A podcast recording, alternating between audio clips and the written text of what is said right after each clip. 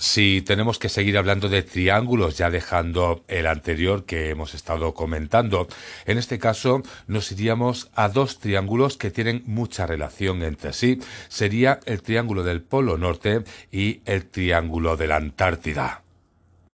Como en todas las zonas de aberración magnética, en ambos casos el tiempo parece sufrir una extraña distorsión.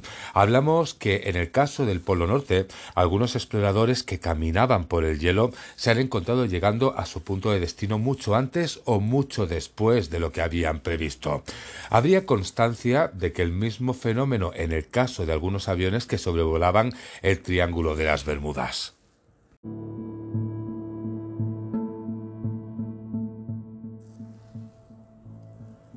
Si tenemos que empezar hablando de estos dos triángulos y los extraños acontecimientos que se han dado en estos lugares, tendríamos que empezar a hablar de uno de los sucesos más extraños de este lugar, y es que hablaríamos de los aviones fantasmas de Escandinavia.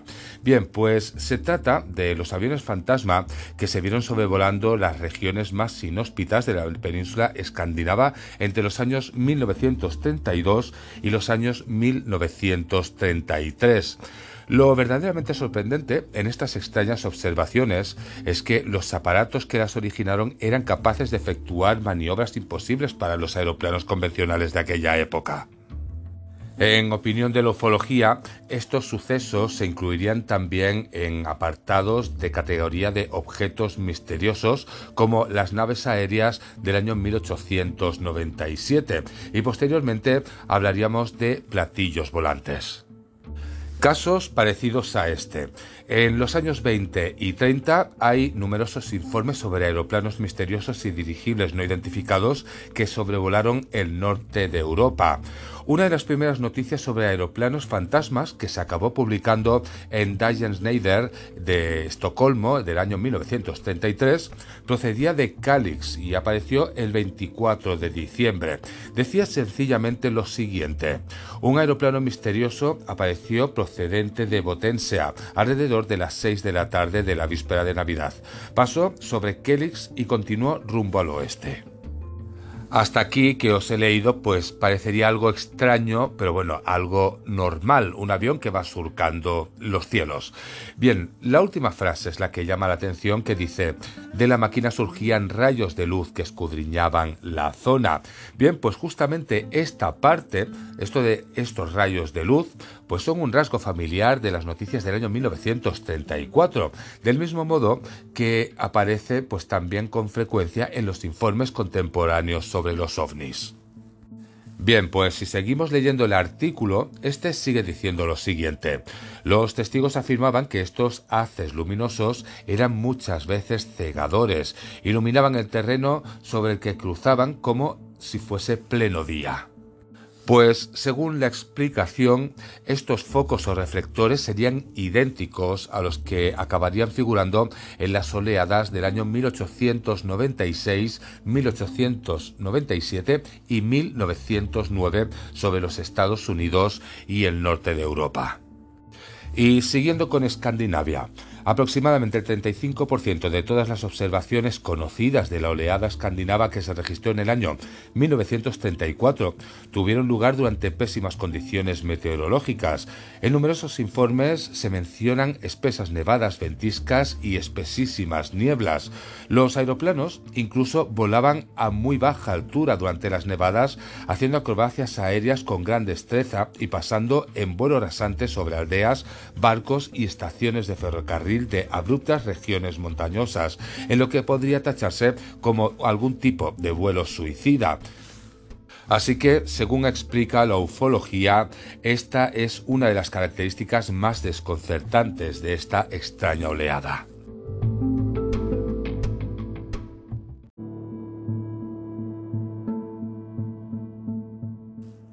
Y después de haberos explicado esto, ¿Por qué podría pensar la ufología que esto no serían aviones convencionales? Bien, pues si nos vamos a los testigos, resulta que un testigo, un torrero llamado Rugbist, aseguró haber observado un aeroplano misterioso durante una tempestad de nieve y viento, en el que éste alcanzó velocidades de 16 metros por segundo. Desde su faro de Olmogat, en Suecia, resulta que vio un objeto en dos ocasiones por lo menos. El lunes 8 de enero del año 1934 lo vio maniobrar sobre una isla contigua en Grasundet. Bien, pues dijo que de pronto se detenía en el aire y luego descendía lentamente en espiral hacia la isla, maniobra que suele ser efectuada por lo que se suele denominar los platillos volantes y que se llama descenso en hoja muerta. Según se sigue explicando, cuando el aparato llegaba cerca del agua, ascendía de nuevo y repetía la extraña maniobra nuevamente. Pues tan insólito espectáculo duró aproximadamente una hora. Lo que diría este testigo es que nunca había visto nada semejante. Esto lo declaró estupefacto este torrero en una entrevista publicada en la prensa de Estocolmo el 9 de enero de ese año. Ante todas estas declaraciones que se estaban sucediendo, no solamente en este testigo, sino en otros tantos, los gobiernos de Suecia, Noruega y Finlandia se tomaron bastante en serio esta clase de noticias y lanzaron una amplia investigación conjunta. Así se demostraría en un artículo ampliamente difundido por la prensa escandinava fechado en Oslo el 10 de marzo del año 1934, donde el general Henrik Johansen de las Reales Fuerzas Aéreas Noruegas declaraba lo siguiente. Las noticias sobre los suecos siguen influyendo en los periódicos. No podemos tachar a todas estas observaciones de meras ilusiones. Pues esta extraña oleada iría seguida de una posterior, la de julio del año 1946, donde un intrigante episodio fue llamado las bombas volantes.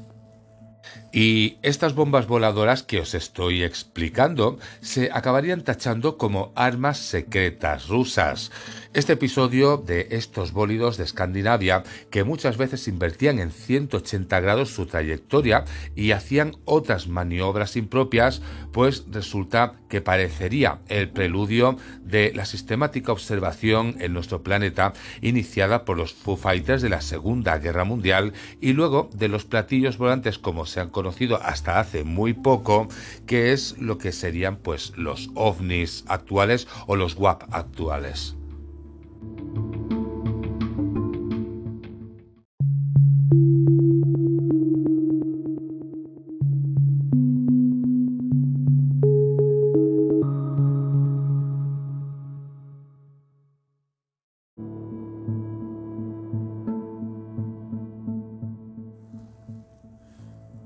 Una de las historias más extrañas que podríamos encontrar sobre esta zona, sobre este triángulo, sería el caso del platillo de Spitzberg.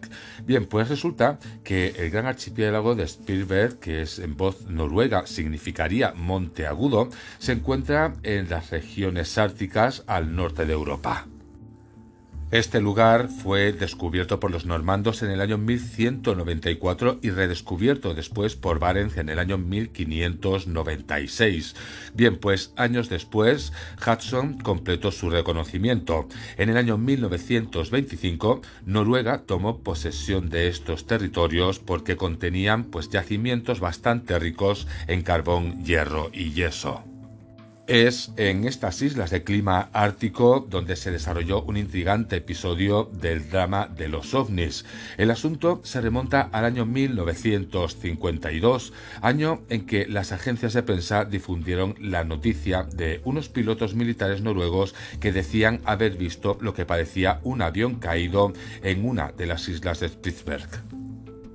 Sobre esta historia que os voy a contar existen dos versiones, la ufológica y la que es todo lo contrario a esta. Bien, pues ¿cómo sería esta historia? Pues resulta que se envía un equipo de salvamento por vía aérea y el gobierno noruego informa que lo que se habían encontrado no era un avión, sino un objeto comúnmente llamado un platillo volante, bastante dañado, pero no lo suficiente como para ser irreconocible. No se volvería a saber nada de esto hasta llegado el año 1955, donde reaparece de pronto en un periódico alemán que se había hecho eco de las declaraciones del portavoz del gobierno noruego. Concretamente, el 5 de septiembre del año 1955, el diario alemán Stuttgarter Tageblatt publica la siguiente información que le había sido remitida por el corresponsal en Oslo. La información diría lo siguiente. Ha habido que esperar hasta ahora para que la comisión de encuesta instituida por el Estado Mayor noruego prepare la publicación de un informe acerca de los resultados obtenidos a través del examen de los restos de un ovni que se estrelló cerca de Spitsberg, posiblemente a principios del año 1952. El presidente de dicha comisión en ese momento, el coronel Jarnot Danville, resulta que declaró en el curso de una instrucción destinada a oficiales de la aviación lo siguiente. La cuestión del disco que se estrelló en Spielberg es altamente importante. Aunque nuestros conocimientos científicos actuales no nos permiten resolver todos los enigmas que se plantean, confío en que estos restos de Spielberg serán de la mayor importancia al respecto.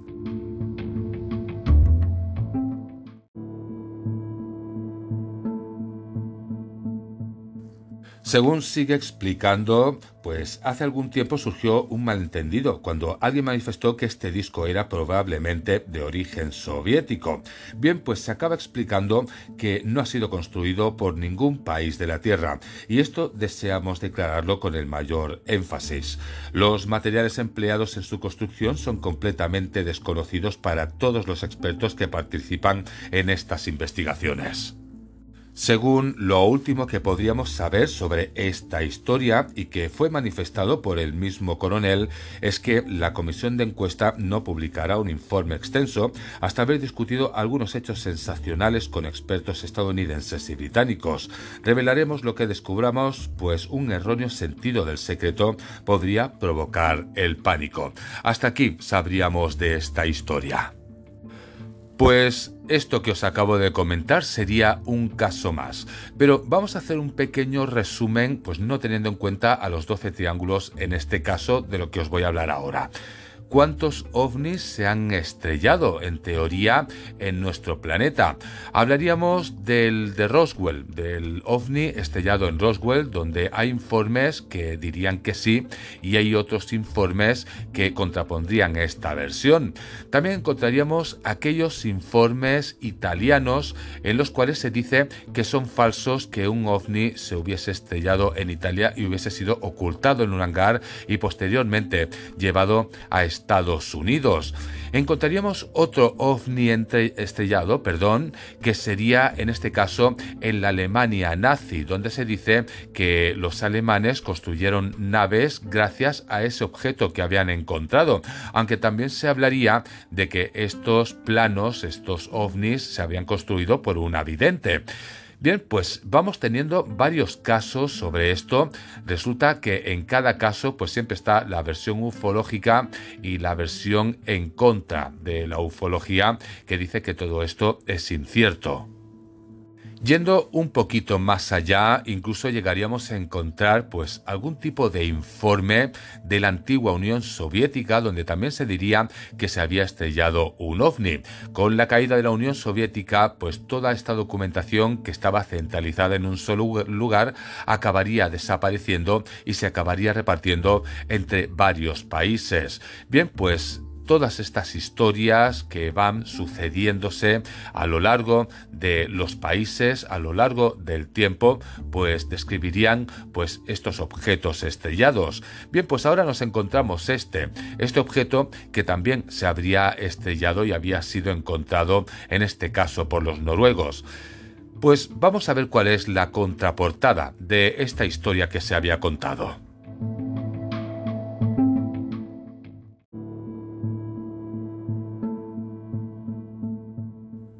La versión menos ufológica sobre esta historia que os estoy contando vendría por parte de John A. Kill, el cual aireó el asunto del platillo de Spitzberg en la segunda parte del artículo Misterios de aeroplanos de los años 1930, publicado en el número de julio y agosto del año 1970 en la revista Flying Saucer Review de la versión inglesa. El título de este artículo sería el siguiente, El fraude de Spitzberg. Ya sabemos por dónde va la cosa, pero vamos a ver qué es lo que nos explica. La isla de Spitzberg, situada a 400 millas al norte de Noruega, es escenario de otra persistente leyenda sobre ovnis. A comienzos de los años 50, un periódico europeo, notorio por su afición a los escándalos ficticios, publica una historia falsa acerca de un platillo volante estrellado en Spitzberg. El artículo mencionaba a varios científicos escandinavos y militares inexistentes y se metía en detalles gráficos acerca de la construcción del objeto, entre los que se incluían informes tan confidenciales como eran la descripción de una planta de energía que estaba rodeada por un núcleo de plutonio. Según se sigue explicando, una traducción de este artículo se publica en el año 1954 en la revista Fate. Bien, pues Fran Edwards lo toma de allí para convertir esta historia de ficción en un hecho en su libro Platillos Volantes, Asunto Serio. Pues sería en el año 1956 cuando Kill visita personalmente el consulado sueco y compulsa todos los libros de consulta disponibles. Se acaba llegando a la conclusión y se es incapaz de localizar ninguno de los nombres mencionados en el artículo. Este sería uno de los primeros puntos que daría la sensación que esta historia no era real. Pero si seguimos buscando, resulta que Brad Steider pidió a sus corresponsales escandinavos que tratasen de desenterrar esta historia. Los esfuerzos de estos investigadores no dieron finalmente ningún resultado. Y es que si ya estos dos puntos dejaban cojeando la historia de este accidente de un ovni, resulta que un productor cinematográfico finlandés llamado V. Itkonan inicia investigaciones por su cuenta, descubriendo que el periódico al que se le atribuía el origen de la noticia no había existido en aquella época. Así que, ante estas pruebas que se presentaron, la historia del platillo volante estrellado en Spitzberg quedó como simplemente una invención. Y con el ejemplo de toda esta historia, la parte más ufológica y la parte menos ufológica, nos vamos a la siguiente parte del programa de hoy.